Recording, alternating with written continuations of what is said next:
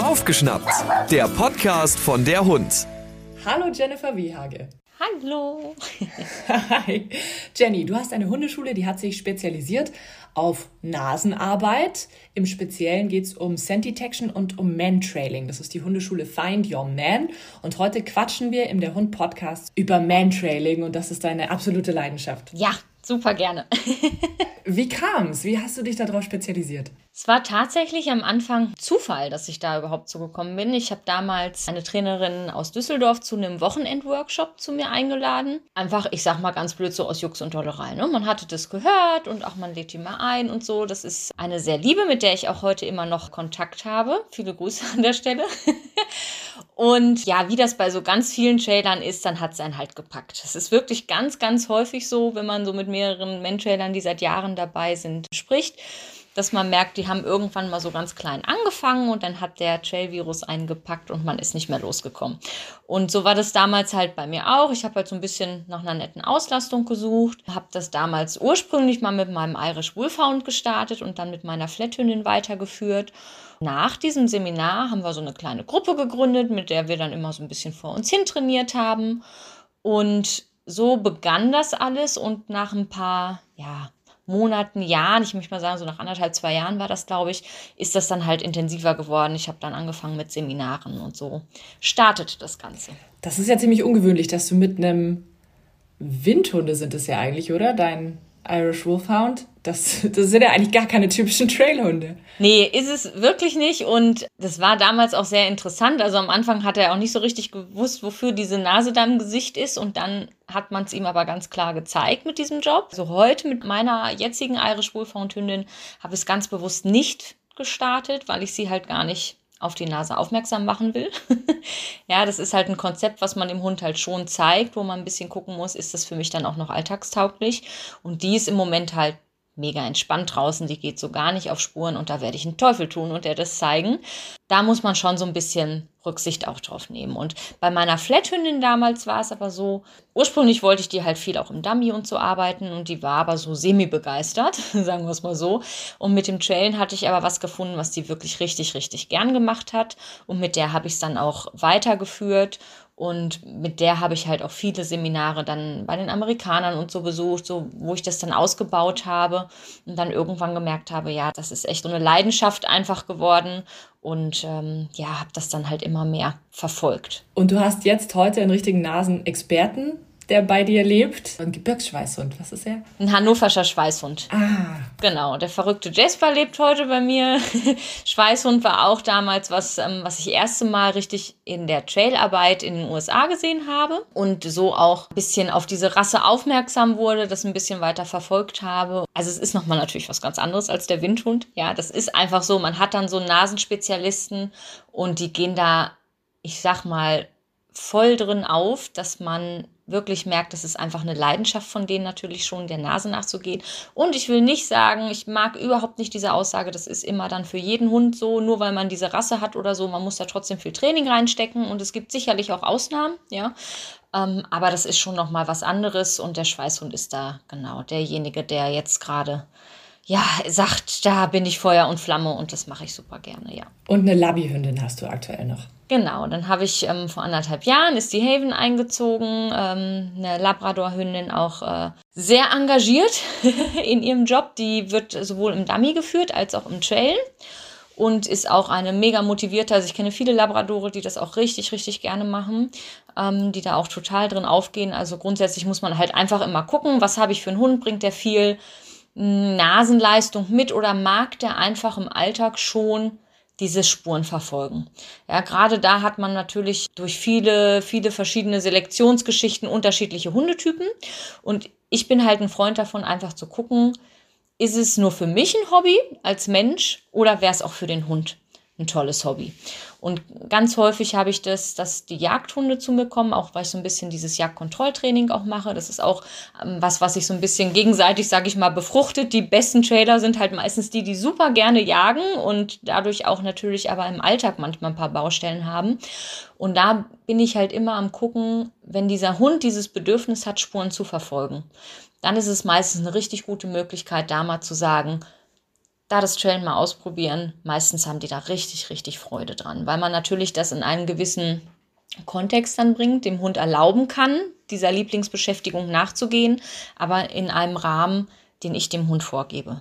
Wir fangen mal an und klären die Begrifflichkeiten. Du sagst Trailen, dann gibt es Man-Trailen, dann gibt es Rettungshundearbeit, dann gibt es, glaube ich, Trümmersuche. Fusel das mal für uns auseinander. Also beim Trailen ist es so, der Hund arbeitet an einer Schleppleine und führt den Menschen im Idealfall zu der vermissten Person. Ja, also im Einsatzgeschehen wäre es jetzt so der Klassiker, jemand aus dem Altenheim ist verschwunden oder so, ja, und der Hund wird angesetzt, soll diese Spur dieses einen Menschen verfolgen. Der Hund geht über eine Spur, der kriegt am Start einen Geruchsartikel von dieser Person vorgehalten, so dass er weiß, um welche Spur geht es. Und als Abgrenzung dazu, wenn man zum Beispiel an die Flächenhunde denkt, da ist es so, dass der Hund ohne Leine arbeitet, in ein bestimmtes Gebiet geschickt wird und der würde jetzt alles anzeigen, was Mensch in diesem Gebiet ist. Ja, also da ist es nicht so, dass der jetzt auf eine bestimmte Person trainiert wird oder dass ihm vorher was vorgehalten wird und dann sucht er eine bestimmte Person, sondern er soll das Gebiet absuchen. Da gibt es mittlerweile auch schon wieder Abgrenzungen. Das wird jetzt zu weit führen, da würdest du am besten auch mit jemandem aus der Fläche sprechen. Das ist gar nicht mein Thema. Da ist es aber so, dass der Hund auch viel Hochwind und so nutzt. Ja, der soll sich in den Geruch reinsuchen und er wird auch so trainiert, dass er möglichst nicht über eine Spur geht. Und beim Trailen möchte ich halt aber, dass der Hund über diese Spur geht und dann bei der Person ankommt. Diese Person oder jede Person hat einen Individualgeruch. Und das bringe ich dem Hund bei. Dieser Individualgeruch, das ist das, was dich zu dieser super duper Party da am Ende bringt. Ja, also das muss für den Hund sehr, sehr, sehr hochwertig sein, dieses Ende. Die Belohnung muss auch sehr emotional sein. Also man macht da eine richtige Feier, sage ich mal, am Ende von dem Trail. Und da soll es halt so sein, dass der Hund, ich sag mal ganz blöd, sich zerreißt, dafür diesen, diese Person zu finden. Weil es ist natürlich schon so, dass unterwegs sehr viele andere Sachen passieren können. Verleitungen durch Wildspuren, durch läufige Hündinnen, durch Pipi-Stellen, Katzen, alles, was man sich so vorstellen kann. Und der Hund muss aber letzten Endes sagen, boah, nee, diese Person, das ist das Allerwichtigste und dafür gehe ich total äh, steil hier, ja. Und bei der Trümmersuche zum Beispiel, um das nochmal vielleicht anzusprechen, da ist es ja wirklich so in diesen Einsatzgebieten, da soll der Hund ja auch diese menschlichen Gerüche suchen. Da ist es auch so, dass der alles, was Mensch ist, was da dann halt verschüttet ist oder so, dann anzeigt. Ja, im Oberbegriff ist, sind das dann immer Rettungshunde. Da kann man ja, es gibt ja Wasserortungshunde und was es alles gibt. Also die Nase des Hundes ist wahnsinnig vielseitig einsetzbar und Trailen ist da halt eine Sparte von, auf die wir uns da jetzt mal beschränken. Ne? Was man nicht machen sollte, ist zum Beispiel Fläche und Schwellen parallel zu arbeiten, weil es einfach zwei völlig unterschiedliche Suchen sind. Also das würde ich nicht empfehlen, äh, um den Hund da A, auch nicht durcheinander zu bringen und ich muss halt bei der einen Sache das andere ausschließen und, und, und. Du zeigst deinem Hund ja vorher den Geruch und sagst, finde bitte die Quelle dieses Geruchs. Kannst du da theoretisch alles nehmen oder sind es nur Menschengerüche, was der Hund da finden kann? Es gibt auch die Pet-Trailer. Das sind die Hunde, die Tiere suchen. Ich persönlich bin kein Freund davon, das zu mischen, weil auch das Pet-Trailen wahnsinnig komplex ist, weil da muss man natürlich ausschließen, dass der Hund zum Beispiel über menschliche Spuren da ankommt, ja. Ich sage ihm halt ja mit diesem Geruchsartikel nicht nur finde die Quelle, sondern verfolge auch diese Spur ne, dieser Person oder in dem Fall des Tieres. Und bei Tieren ist es halt so, ja, gibt's ja unterschiedliche Tiere auch und auch wie die sich bewegen, das ist ja ganz unterschiedlich. Ja, so eine Katze springt mal eher über einen Zaun drüber oder so. Also da sind Sachen äh, bei, die man im Training auf jeden Fall berücksichtigen muss. Das ist auch eine ganz, ganz spannende Sache. Vom Geruchsartikel, wenn wir jetzt beim Thema Mensch bleiben, kann man im Grunde alles Mögliche nehmen. Ja, wichtig ist, dass es wirklich von dieser Person ist. Das ist ja durchaus nicht immer so einfach, wenn man jetzt wirklich mal an einen Ernsteinsatz denken würde, ja, und oft sind es zum Beispiel Menschen im Altenheim, die dann gepflegt werden oder so. Da kann es dann durchaus auch mal sein, dass es ein kontaminierter Geruchsartikel ist, sprich Pflegepersonal war da auch dran oder so. Das sind alles so Szenarien, die man dann bedenken muss, wo man auch im Training drauf eingehen kann. Aber man sollte sich halt auch immer fragen, mache ich es eher als Hobby oder möchte ich Richtung Einsatz gehen? Ne? Und für, ich sag mal, für Einsatz muss ich schon ein verdammt gutes Team haben, einen richtig guten Hund haben, auch ein Mensch, der dazu passt, weil ich glaube, viele denken, es ist vielleicht ganz nett, so mal Einsätze oder so zu laufen. Aber wenn es dann wirklich um, ich sag jetzt mal ganz blöd, um Leben oder Tod geht, ja, und man die Angehörigen da stehen hat, die irgendwie all seine Hoffnung da in sich reinsetzen, dann ist das nochmal eine andere Nummer. In der Hundeschule bei mir ist es in den meisten Fällen so, dass die das einfach als Auslastung machen, die Menschen. Ähm, Ganz häufig ist es in der Trail-Szene auch so, dass sich sowas entwickelt, dass also Menschen oder Teams das starten, wo man auf einmal merkt, boah, die haben richtig Potenzial und dann wird da mehr draus. Also ich kenne ganz viele Trailer, die so auch Richtung Einsatz dann irgendwann gegangen sind, weil sie einfach da Blut geleckt haben und gesagt haben, Mensch, ne, ich habe hier so einen begabten Hund oder mein nächster Hund, den werde ich noch mal ganz anders trainieren und dann aber Richtung Einsatzreife. Da sind schon auch noch mal ja, andere Sachen, die man da auch ein bisschen trainieren muss. Ne? In den Hobbygruppen zum Beispiel kann ich zum Beispiel nicht irgendwie groß Alter trainieren. Das ist halt einfach so, ja, ich kann ja schlecht sagen, so, du bleibst jetzt mal vier Stunden im Versteck und wir holen dich irgendwie nachher ab oder so. Da muss man dann halt schon einfach Seminare besuchen oder mal wirklich Trainings machen, die gesondert dann laufen. Was ich beim Mantrailing so krass finde, ist, dass uns das nochmal vor Augen führt, was so eine Hundenase alles leisten kann. Zum einen, wie schaffst du das, dass der Hund wirklich weiß, um welchen Geruch es da jetzt geht? Also du hast ja schon gesagt, du hast einen Geruchsartikel von den Menschen, da sind ja ganz, ganz viele Gerüche dran. Woher weiß der Hund, welchem Geruch er jetzt folgen muss? Und was ist das, was der Hund dann verfolgt im Endeffekt? Weil du hast ja auch schon gesagt, die Spuren sind teilweise total alt. Dann kann es sein, dass es irgendwie über einen Fluss geht. Was riecht der Hund da eigentlich? Also wenn ich dir die Frage jetzt beantworten könnte, wäre ich wahrscheinlich reich. ja, also was man weiß oder vermutet, der Mensch verliert die ganze Zeit Hautschuppen, Haarschuppen, wir haben Bakterien auf der Haut und, und, und. Ja, man, man stellt sich das so ein bisschen so vor wie so eine Wolke, die einen Menschen umgibt und die dann zu Boden fallen und dort beginnt natürlich auch ein Zersetzungsprozess. Die menschliche Nase ist auch gar nicht so schlecht. Es ist nur oft, also natürlich nicht so gut wie der Hund, ja, keine Frage, aber man vertut sich, was alles wir über Geruch wahrnehmen. Da gibt es sehr interessante Studien auch zu. Und was wir zum Beispiel auch riechen, ist, wenn du auf einem Feld bist und du riechst da mal dran und dann gehst du da mal mit der Fußsohle richtig rein, trittst rein, riechst dann nochmal dran, dann merken sogar wir, dass das ein anderer Geruch ist. Das muss man dann natürlich machen, wenn einen keiner sieht, ist klar, ja. ähm, aber das ist letzten Endes, also wir haben diese Haut- und Haarschuppen, wir verlieren die, es entsteht ein Zersetzungsprozess. Für mich klingt es logisch zu sagen, ja, was dann bei diesem Zersetzungsprozess entsteht, das ist halt auch Geruch. Ne? Und wir wissen beim Trainen auch, sowas ist viel von Umweltvariablen abhängig. Sprich, wie ist das Wetter, wie ist der Wind, solche Geschichten. Und alles das beeinflusst den Individualgeruch. Also wir wissen, Individualgeruch ist so einzigartig wie die DNA. Also jeder Mensch riecht anders. Man weiß das auch von Zwillingen. Das grenzt sich schon ab. Aber was genau jetzt der Hund sich da eigentlich rauspickt oder was genau er da sucht, ich denke, das werden wir auch nie so ganz rausfinden. Es sei denn, die Hunde fangen an zu sprechen oder so, ja. Und ich glaube, das macht es aber auch im Trailen so schwer greifbar. Und deshalb gibt es auch viele Mythen und Märchen rund ums Trailen, ähm, weil wir es eben nicht so ganz wissenschaftlich belegen können, ja. Und es gibt halt auch im Trail natürlich sehr viele unterschiedliche Philosophien. Das ist wie in der normalen Hundeerziehung auch. Da muss man immer so ein bisschen gucken. Aber ja, es muss ja irgendwas sein, was einen gemeinsamen Nenner hat. Ich sag mal, ich halte dem Hund am Anfang ein T-Shirt hin und der lernt, okay, da ist was bei, ein Geruch ist dabei, der das gleiche ist wie diese Spur hier auf Gras. Ja, dann halte ich ihm irgendwann ein Cappy hin und er sagt wieder, okay, da dieser Geruch, das ist genau das gleiche wie bei dieser Spur hier auf Asphalt. Und dann halte ich ihm ein Wattepad oder sowas hin mit dem Geruch der Person, die hat es vorher angefasst und er lernt, ah, okay, das ist das gleiche wie auf Schotter. Also irgendwas pickt der Hund sich da raus, woran er erkennt, okay, das gehört zu dieser Person. Und ich finde es gut, wenn man auch wissenschaftlich so ein bisschen arbeitet, aber ich glaube, man muss sich extrem davor hüten, alles im Trailen immer erklären zu wollen.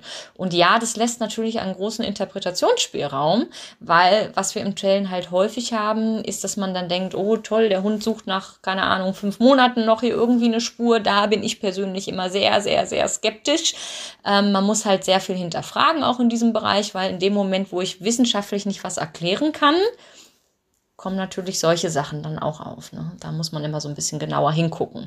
Aber es ist mega faszinierend und ich sage immer, ich muss auch nicht keine Ahnung, drei Wochen alte Trails arbeiten, um total fasziniert zu sein, was der Hund da leistet. Ja, also ich finde das schon nach zehn Minuten absolut genial, wenn dieser Hund durch ein Wohngebiet oder egal wo eine Spur verfolgt und bei diesem Menschen ankommt. Das ist schon richtig toll.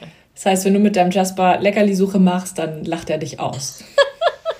Natürlich lacht er mich niemals aus.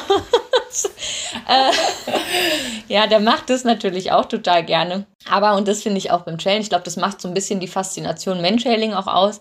Man sieht wirklich bei vielen Hunden dieses Leuchten in den Augen danach. Das ist wirklich total genial. Man sieht, wie stolz sie sind, wenn die was was die geschafft haben, was die sich da erarbeiten. Es ist auch für Tierschutzhunde dann sehr interessant, die vielleicht ein bisschen Selbstbewusstsein auch mal aufbauen müssen, ja, weil sie irgendwie ein bisschen unsicherer oder ängstlicher sind. Das macht ganz, ganz, ganz viel mit denen. Und es ist halt einfach eine, für die Hunde auch eine absolute Leidenschaft. Ja, also ich habe ja immer diesen Slogan, wir lieben, was wir tun. Das hängt halt auch damit zusammen, dass der Hund es auch so wahnsinnig liebt. Und wenn man da einen Hund hat, den diese Spurenverfolgung total liegt und man sieht dann, wie die das arbeiten und mit was für einer Hingabe die so eine Spur ausarbeiten, das ist schon sehr, sehr, sehr faszinierend. Und ich glaube, das sorgt auch dafür, dass man da jahrelang beibleibt. Also ich, ich kenne kaum Trailer, die irgendwie, weiß ich nicht, in einer kurzen Zeit aufhören. Entweder man hört dann auf, weil man einfach merkt, es ist ja zeitaufwendig, das ist halt schon so. Aber sonst sind viele, sehr viele Jahre dabei, arbeiten äh, das und man kommt halt nie an so einen Punkt, wo man sagt, man ist fertig. Ja, irgendwie so, ja, wir können jetzt alles, ist gut.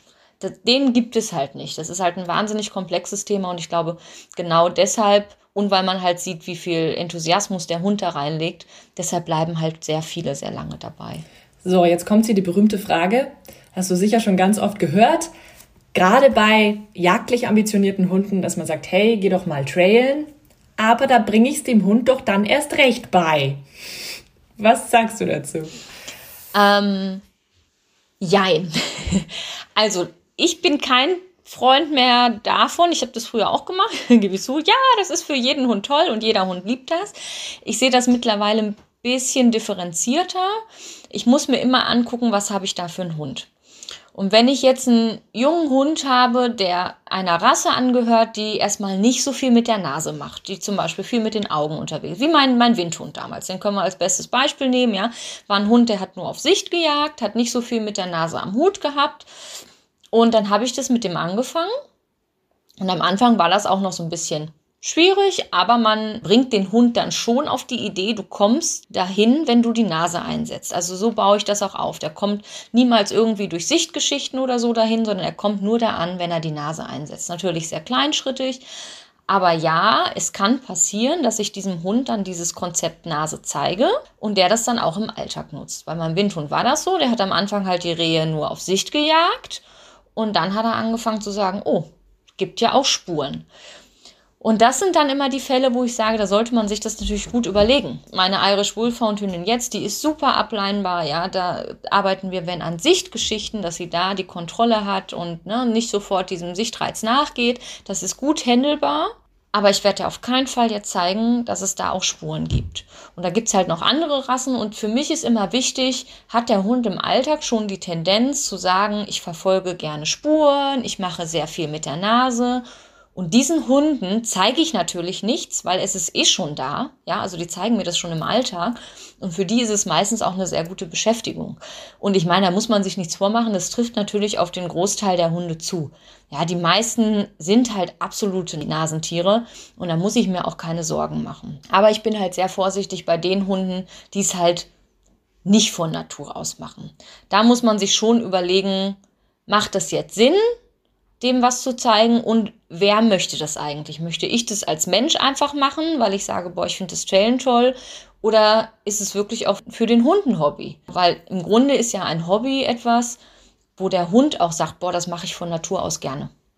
Ja, und wenn der aber gar nicht mit der Nase unterwegs ist, dann muss man sich schon ein bisschen fragen. Und das muss nicht passieren. Ich sage immer dazu, dass, ja, natürlich hört sich das immer so ein bisschen negativ behaftet an, aber ich finde es besser, wenn man zu einem Trainer geht, der einem sagt, beobachtet es im Alltag. Und wenn sich da auf deinen Spaziergängen was verändert, dann müssen wir nochmal sprechen, als wenn man sagt, nee, nee, nee, das Trainen ist immer toll. Und auf einmal stehen die Leute da, haben halt 99 Prozent der Zeit des Hundes ist halt einfach Alltag, ja, und dann haben sie ein Problem und müssen dann irgendwie ein Anti-Jagd-Training anfangen oder so, weil der Hund auf einmal sagt, ach, übrigens, Spuren sind auch toll.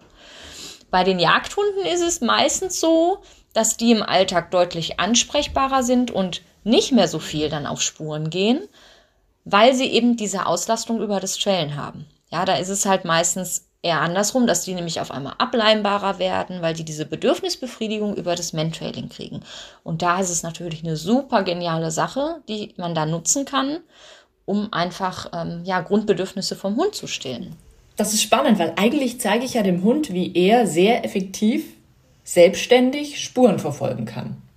Und ich könnte ihn ja auch auf die Idee bringen, dass er dann eben auch sehr effektiv selbstständig Spuren verfolgt, wo es ich jetzt nicht so gern habe, also eine Hasenspur oder so. Ja, schon. Ich glaube aber halt bei den Hunden, die das sowieso machen, den zeige ich da halt in dem Fall ja nichts, sondern die machen es eh schon. Und was da halt auch ist, der Mensch als Teampartner kriegt natürlich auch eine ganz andere Bedeutung. Ja, das ist auch so beim, beim Jagdkontrolltraining, wenn ich das arbeite. Ich bin kein Freund davon, irgendwie dem Hund ständig zu sagen, lass das, lass das, lass das und da keine Spur und da guckst du nicht hin und überhaupt guckst du immer nur mich an. Ja, das wird eher nicht funktionieren, sondern mein Ziel ist immer eher eine Kooperation mit dem Hund zu gehen, zu sagen, komm, wir machen das gemeinsam oder du kannst gucken und wild beobachten oder vielleicht gibt es auch mal Möglichkeiten, ein paar Meter eine Spur zu verfolgen und dann gehen wir aber wieder weiter. Und beim Trailen ist es halt so, dass ich ja dann den Hund auf diese menschliche Spur quasi ansetze und da nicht jetzt Gefahr laufen muss im Sinne von, ähm, ja, Hasenspuren oder so sind jetzt auch toll. Im Gegenteil, im Trailen machst du sowas zum Beispiel ganz bewusst hinterher, auch im Training, dass man sagt, so, wir kreuzen sowas jetzt mal und der Hund soll es ausblenden. Ja, also es hat schon auch ein bisschen was dann damit zu tun, eine gewisse Konzentration auf eine Sache beizubehalten. Aber ja, wenn der Hund natürlich es sonst im Alltag nicht tun würde, könnte es sein, dass er sagt, oh, Spuren verfolgen ist toll, das könnte ich doch jetzt auch mal hier machen. Das heißt, welchen Hunden empfiehlst du es nicht? ich hüte mich immer davor, irgendwelche Rassenbeispiele. Man muss halt immer gucken. Die Hunde, die halt meistens ja nicht so wahnsinnig viel mit der Nase unterwegs sind, sind zum Beispiel jetzt ähm, die Windhunde oder die Hütehunde oder so. Aber ich habe auch hervorragende Australian Shepherds im Training, wo man von Anfang an weiß, boah, die sind nur mit der Nase unterwegs und für die ist das eine super Auslastung. Man muss einfach gucken, welcher Hund bringt das mit. Im Grunde ist es für die Hunde, die viel mit der Nase machen, eine super Sache. Und für die, die im Alltag schon sagen, nee, also mal gar nichts mit, da muss man halt einfach ein bisschen Vorsicht walten lassen, ob man denen nicht dann einfach ein Konzept zeigt, was ich im Alltag nicht gebrauchen kann. Da gibt es schon unterschiedliche Typen. Ja, es gibt ja ganz viele Rassen, wo man mittlerweile sagt, boah, die jagen entweder wie Sau oder die sind total entspannt. Von bis sind da ja viele Variablen. Du hast vorhin gesagt, dir ist es total wichtig, dass der Hund unbedingt finden will und da so richtig scharf auf die Spur und auf den Geruch ist. Wie schaffst du das? Wie sieht so ein Training bei dir aus? Also am Anfang ist es so, dass der Hund erstmal dieses Spiel verstehen muss. Ich habe da einen Geruchsartikel, da ist eine Spur zu und diese Spur führt mich zu einer mega Party. Ich wähle also am Anfang irgendwas, wofür der Hund seine Seele verkauft. Ja, ich sage immer zu den Leuten, die Regel ist, der Hund soll 20 bis 30 Sekunden fressen da am Ende. Also ich möchte nicht, dass der irgendwie zwei Stückchen Fleischwurst inhaliert und dann so fertig. ja, sondern es soll wirklich ein Highlight sein. Auch diese Freude, es ist ganz wichtig, der Hundeführer freut sich am Ende einen Keks, die Versteckperson freut sich, der Trainer, der mitgeht. Also man macht da wirklich richtig emotionales Highlight draus am Ende. Auf den Hund angepasst, ja. Wenn ich natürlich einen Tierschutzhund habe, der sich beim ersten Quieker zu Tode erschreckt, muss das natürlich angepasst werden, keine Frage. Ähm, aber man nimmt irgendwas, wo der Hund wirklich sagt, boah, das ist mega. Meine Hunde kriegen zum Beispiel Babygläschen, haben da auch besondere Vorlieben in Geschmacksrichtungen, sprich Gulasch oder Hackfleisch ist sehr toll. Ja. Äh, dann gibt es so reine Fleischgläschen. Es gibt Hunde, die kriegen Leberwurst mit Quark gemischt oder reine Leberwurst, die da aus der Tube gepresst kommt, wo die wirklich auch eine halbe Tube dann kriegen. Soll also wirklich was sein, wo der Hund sagt, boah, mega. Es darf gerne auch ein Spielzeug sein. Also es gibt natürlich auch Hunde, die für Spiel sehr zu begeistern sind. Bei Spielzeug ein bisschen darauf achten, dass der Hund sich nicht so hoch fährt, dass das einfach total überschießt, weil ich brauche natürlich einen motivierten Hund, ja. Ich darf aber nicht einen übermotivierten Hund haben, der dann so verrückt danach ist, dass er nur noch durch die Gegend schießt. Da gibt es auch spezielle Rassen, wo man das ein bisschen im Blick behalten muss, weil wenn die drüber sind, findet halt auch kein gutes Lernen mehr statt. Ja, das ist manchmal auch so ein, so ein schmaler Grad zwischen Motivation und übererregt sein. Das muss man im Blick behalten. Und dann ist es am Anfang so, dass ich direkt dem Hund klar mache, du kommst dann nur über die Nase an. Sprich, ich mache gar nichts auf Sicht, also der Hund sieht die Person, wie sie hinter den nächsten Baum verschwindet, sondern ich stelle den Hund so, dass er die Person zwei, drei Meter sieht und dann ist die sofort aus dem Gesichtsfeld des Hundes verschwunden. Und dieser erste Run ist dann erstmal, weiß ich nicht, 20 Meter, je nach Hund. Ja, wenn ich mit dem Welpen starte, mit einem neun Wochen alten Hund, ist der erste Run erstmal fünf Meter.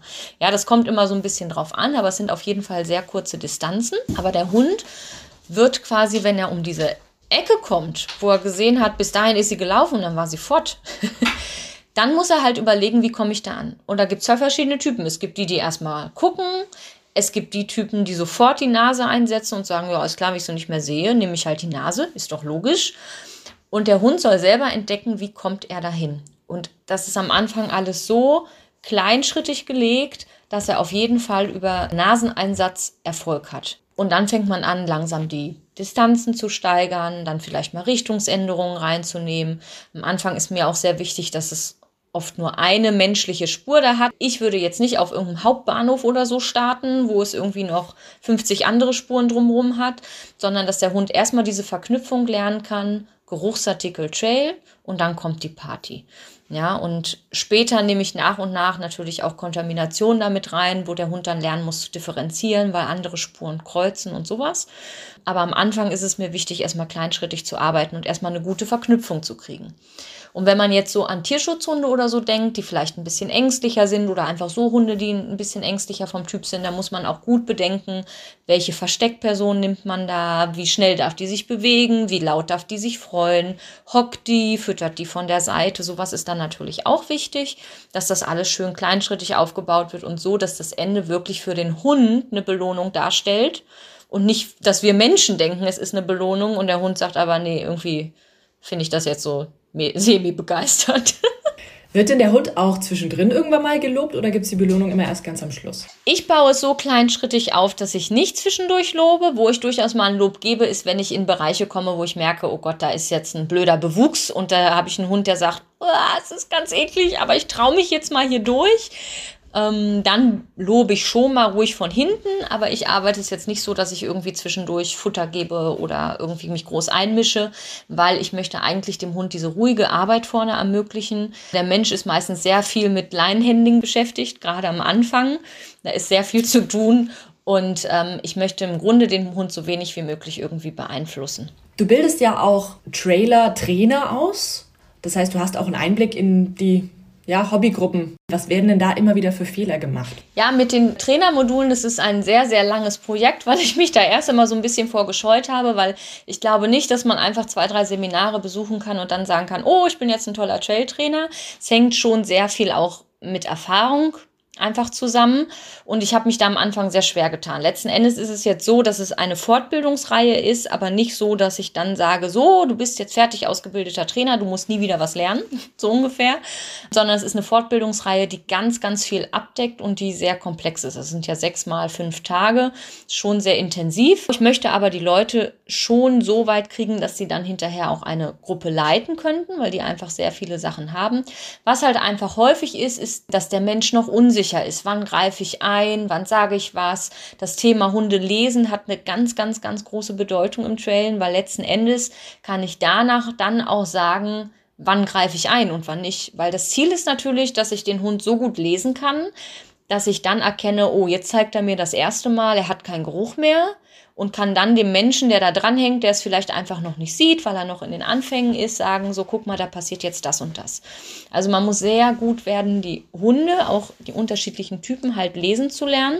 Und das ist auch ein ganz, ganz großer Bereich in den Trainermodulen. und auch angepasst Trails legen. Weil es ist eben nicht so, und ich glaube, das könnte man schnell denken, naja, da ist ein Trainer und er sagt mal, du gehst jetzt einmal links, einmal rechts, fertig, dann bist du da irgendwo. Man muss sich schon sehr viele Gedanken machen. Also ich hatte letzte Woche noch einen Workshop, ähm, den Train the Trail Layer Workshop, da gehen wir immer als Gruppe los und überlegen, was könnte für das Team passen. Wie machen wir den Start? Wo wird der Geruchsartikel platziert? Wie ist der Wind hier? Wie ist der Untergrund? Was könnte passieren mit dieser Ablenkung? Und es ist unfassbar, wie komplex das ist, wie viele Stunden man darauf verwenden kann, so ein Trail zu legen. Ich frage mich immer, wie ich dann die Gruppen irgendwie in vier Stunden schaffe.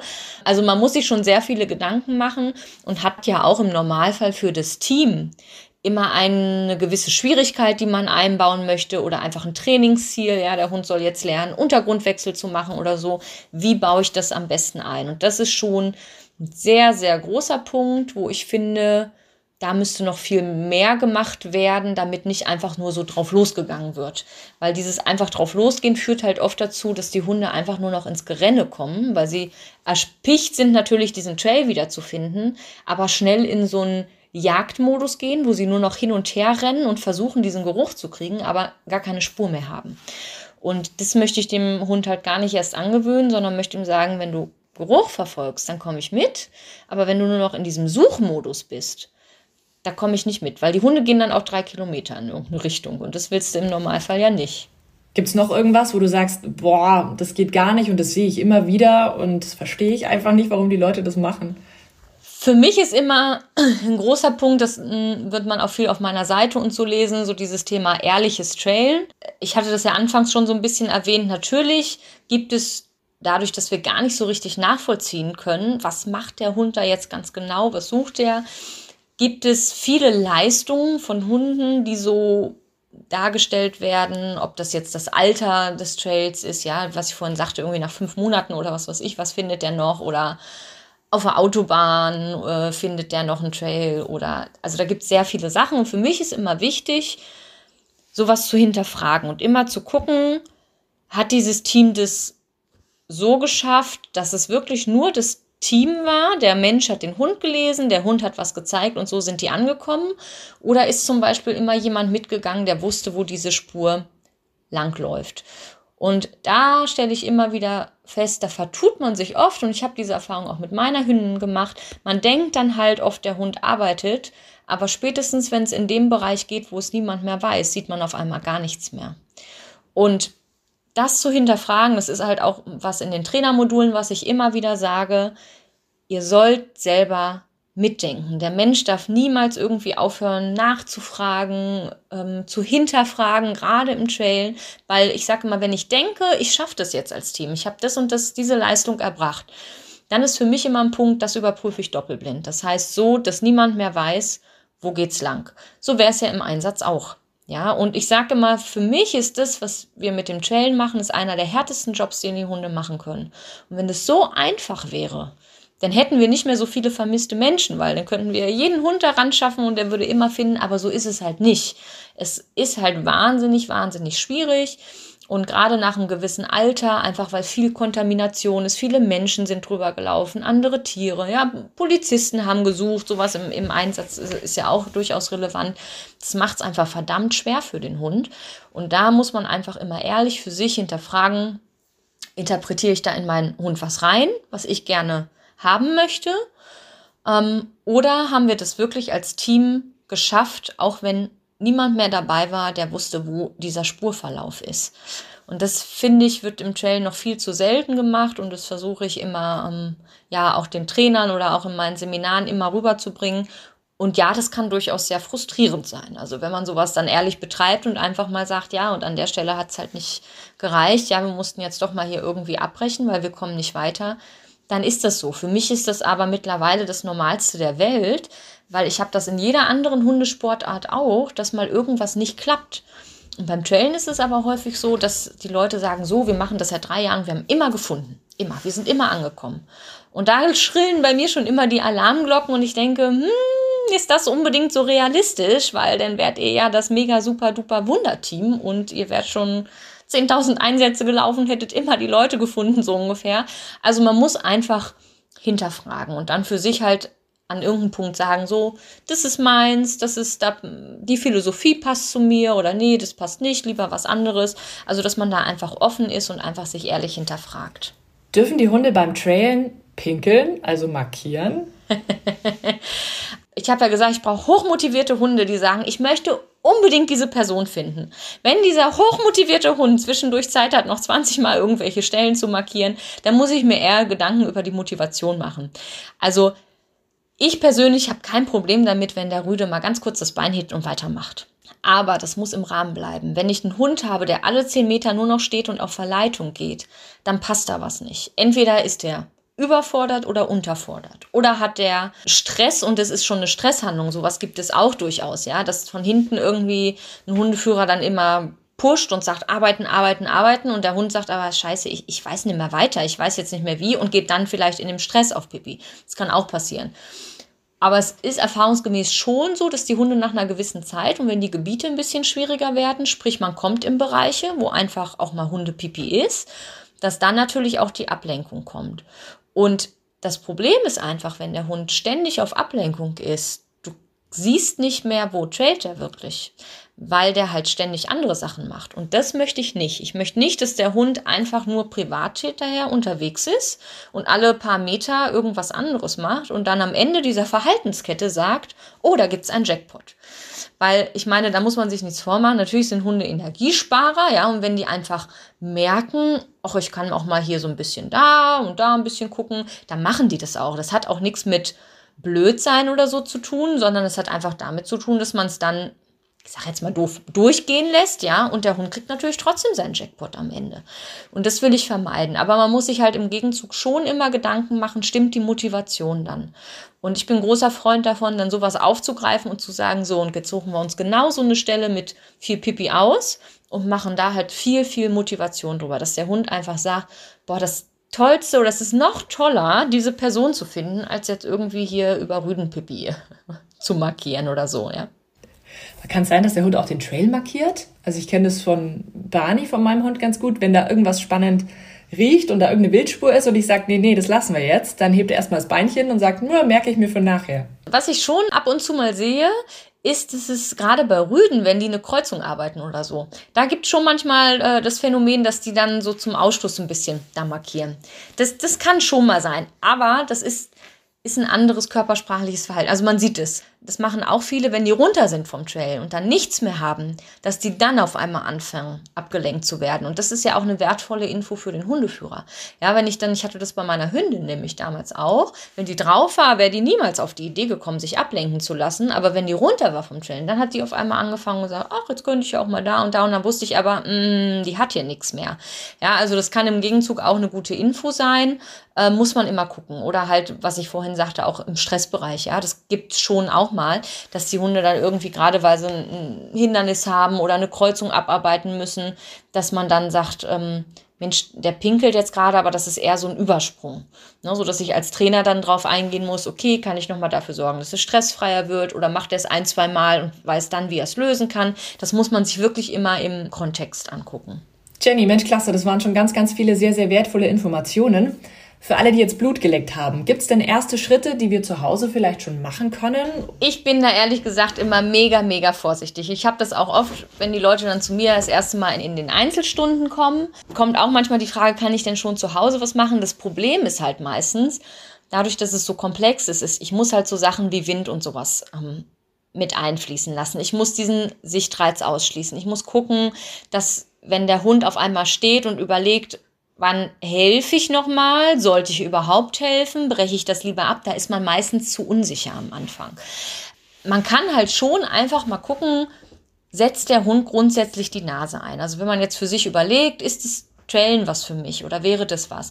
Dass man einfach mal im Alltag beobachtet, schnüffelt der jetzt nicht einfach nur, ich meine, schnüffeln tun die Hunde immer an irgendeiner Stelle, sondern wenn der eine Spur hat oder so, verfolgt er das. Ja, oder wenn ich irgendwie mein Kind oder Ehepartner oder was weiß ich einfach hier mal zehn Meter um die Ecke bringe, ja, und der Hund kriegt es mit, rennt er dann los? Hat er eine Motivation, dahinterher zu gehen? Hat er vielleicht die Idee, die Nase da einzusetzen?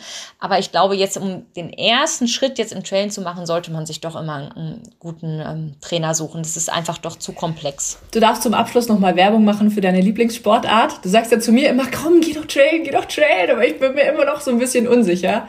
Was sagst du allen, die sich noch nicht sicher sind? Also, wenn ich einen Hund habe, der super gerne Spuren verfolgt, gibt es nichts Besseres, als sowas mal auszuprobieren. Es ist wirklich so. Und meistens muss der Trainer auch gar nicht viel sagen. Es ist dann wirklich so, dass man sehr schnell merkt, was ich vorhin sagte, dieses Leuchten in den Augen der Hunde, wo die sagen, boah, das war so, so, so, so toll. Hab jetzt gerade im Training eine Cocker Spaniel Hündin, cool. die jagdlich geführt wurde mal ursprünglich und die jetzt aber einfach einen Job braucht, weil die den Besitzer gewechselt hat.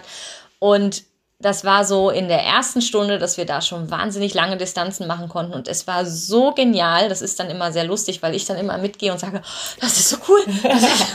Ich bin immer so schwer begeistert. Und Frauchen hat dahinter gesagt, ja, und man merkt das richtig, wie toll das für diesen Hund ist. Und mittlerweile, äh, also es fing dann so in der dritten Stunde an, stieg die aus dem Auto und freute sich einen Keks. Und die Hunde gehen zum Start und sagen, boah, ist das cool, ich will das. Und diese Erfahrung muss man dann einfach machen. Und das ist für Menschen mit nasenaffinen Hunden einfach eine mega tolle Sache, die einen dann aber auch nicht mehr loslässt. Also man kann sehr viel Zeit und sehr viel Geld ins Trailen investieren. ja, Mensch, wenn du nicht so weit weg wärst. Ja, aber ich habe ja jetzt ganz viele Trainer, die ich mir da hochziehe. Und das war ja auch so ein bisschen die Idee dahinter, dass man das so ein bisschen streut und dass man dann mal sagen kann, guck mal, da habe ich jetzt Trainer XY, da kannst du hin, weil die kommen mittlerweile von überall her. Hab sogar eine aus Frankreich dabei mittlerweile. Und ähm, das war auch so ein bisschen mein Ziel, dass man dann einfach mal Kollegen tolle an der Hand hat, wo man sagen kann, so, und da kannst du jetzt mal hingehen und tolle Sachen machen. Hinterfragt halt einfach immer ähm, das Training. Ne? Niemals irgendwas machen, wo man selber ein schlechtes Gefühl bei hat oder wo der Hund tatsächlich auch blöd behandelt wird. Das kommt selten vor beim Chellen, aber es gibt es schon. Ich kenne da auch Stories, wo wirklich dann auch so mit Rappeldosen und so gearbeitet wird. Das sind so Sachen, da das muss beim Chellen nicht sein und da sollte man auch auf sein Bauchgefühl dann hören. Vielen lieben Dank, Jennifer Wehage. Gerne, danke. Hör mal wieder rein. Das war Baufgeschnappt, der Podcast von der Hund.